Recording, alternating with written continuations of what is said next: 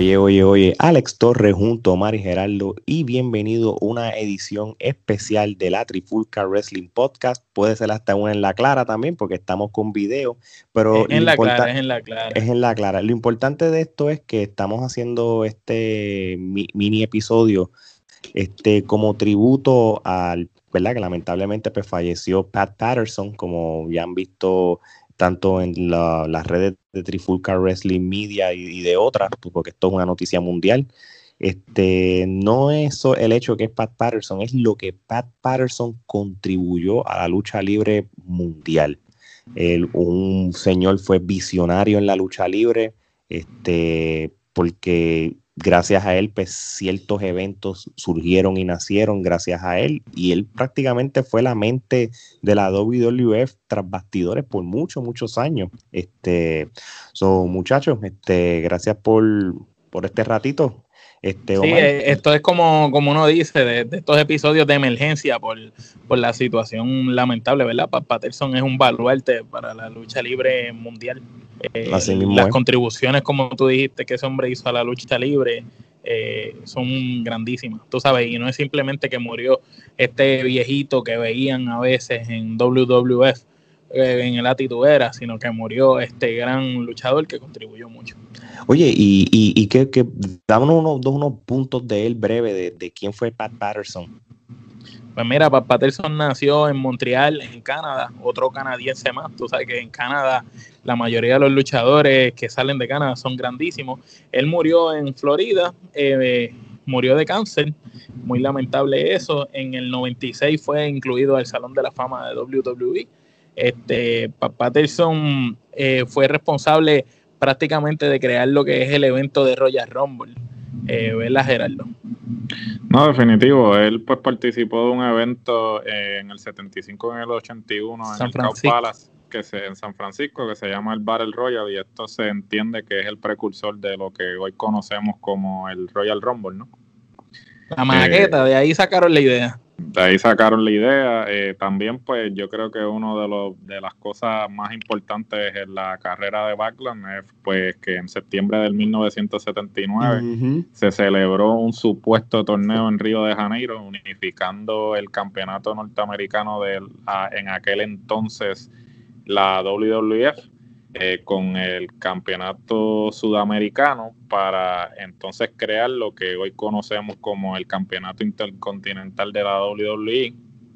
Pero se cree. Pero se dice que, fue supuesto porque no hay pietaje ni hay evidencia de que realmente ese torneo existió, ¿verdad? No, este, definitivo. Esta es la situación. Sí, aparentemente este, se cree que el torneo se inventó para darle legitimidad al campeonato intercontinental y que inclusive el mismo Backlund se, se vacilaba a, los, a los fanáticos con una camisa diciendo que pues que él era el, la leyenda de Río de Janeiro, ¿no? Porque pues no había no había pietaje ni había forma de comprobar que realmente no, había manera de corroborarlo. Ahora actualmente el campeonato intercontinental junto al campeonato de la NWA y el campeonato del el US Championship que todavía está corriendo en la WWE son uno de los títulos más viejos corriendo ahora mismo. Con más prestigio también.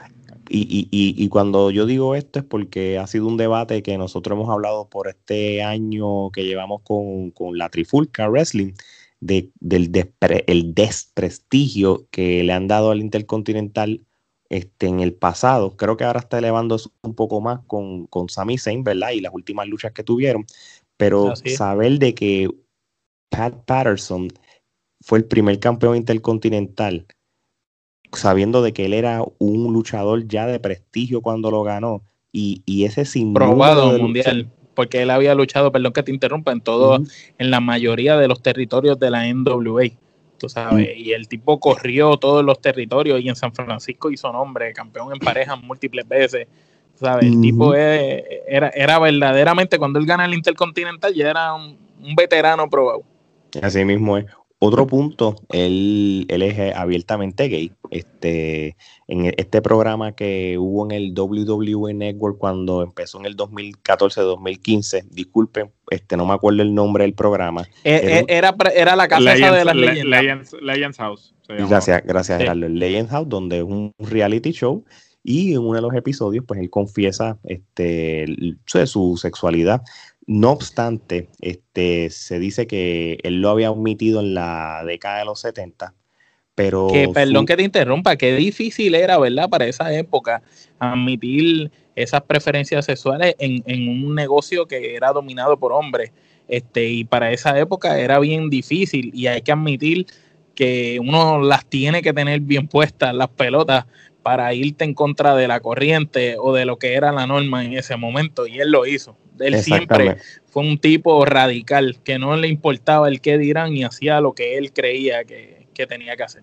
Sí, no, no, y, y en, el, en el mismo programa de, de, Legends House, este, él, él, tenía una pareja este, que tuvo con él como por 40 años y que, esa, y que murió de un ataque al corazón. Este, obviamente lo, lo, lo sabía la gente backstage en la WWE y respetaban, no hicieron escándalo, no, no se fueron con chisme ni tampoco pues, fueron, se fueron en contra de él por, por su sexualidad, que eso estaba muy bien, sabiendo de que, de que la lucha libre, pues lamentablemente quizás en los, la década de los 80 y los 90, pues había un machismo y había un, un no había esa eh, eh, lo que ahora mismo en el mundo. No eran tan pues, abiertos. ¿no? están abiertos y no era tan aceptado, la palabra que querés, pero sí, exactamente. Definitivo. También yo pienso que era que el respeto que tenían hacia él por la gran contribución que el hombre había hecho a la lucha libre era como que, tú sabes, no, no, no le podían decir nada, mano.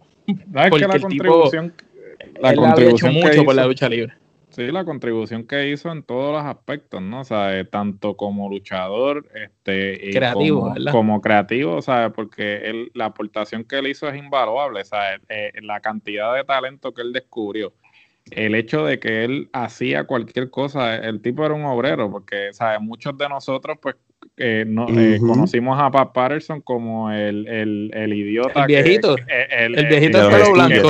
Que, que, perseguía con brisco a, a, Vince como que eran los, el alicate. de, los, los alicates de Vince. Eh, ganó el Hardcore Championship hasta hace poco, ganó el 24-7. So, el tipo no, no había nada que él no estuviese dispuesto a hacer para, para, para contribuir al producto. Y pues, y si, si nos vamos por el área de, la, de las estrellas que, descubrió, pues, ¿quién mejor que pues, el eh, The Most Electrifying Man in Sports Entertainment, The Rock? O sea, si, si no fuera por Pat Patterson, The Rock no hubiese llegado. No hubiera habido campeón del pueblo.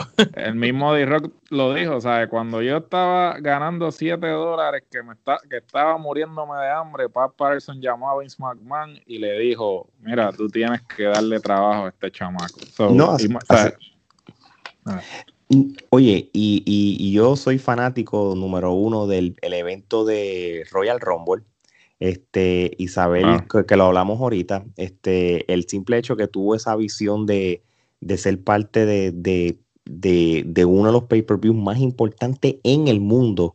Y, no solo eso, este, si ustedes escuchan los podcasts de Bruce Pritchard, este, hablan de que cómo, cómo Pat Patterson era, el Royal Rumble era su bebé, porque él, él era el que organizaba con Bruce Prichard en un momento dado. Los orden, el orden. No, ¿quién entraba? ¿Cuándo tú te ibas? La logística del Royal Rumble no es fácil. Y, y Pat Patterson tenía la visión de saber quién iba, quién no iba, tú sabes, era, no era ¿Cuándo, cómo y por qué? ¿Cuándo, cómo y por qué? Claro, tenía una razón de ser porque mucha gente se cree que el Royal Rumble es tu entrar y el luchador no, no, sabes, tú tienes que saber cuándo el luchador va a entrar, cuánto tiempo se va a quedar en el ring, este, porque muchas de las veces cuando un luchador sacaba a otro, eso establecía un feudo, como que ah, este, para el próximo pay-per-view, pues ya, tiene, eh, eh, ya tienes un motivo por el cual comenzar un, feudo, que era que este lo sacó, del, lo eliminó del Royal Rumble. So, el Royal Rumble, sí, para mí, al igual que, que, tú, Alex, el Royal Rumble, yo creo que para todos nosotros, yo creo que puedo, hablar por nosotros tres, el Royal Rumble es el mejor pay-per-view para mí. Es el único pay-per-view todavía que yo... Eh, eh, que te motiva. que, que, me motiva, ni siquiera WrestleMania. Año tras año. Año, tras, año, motiva.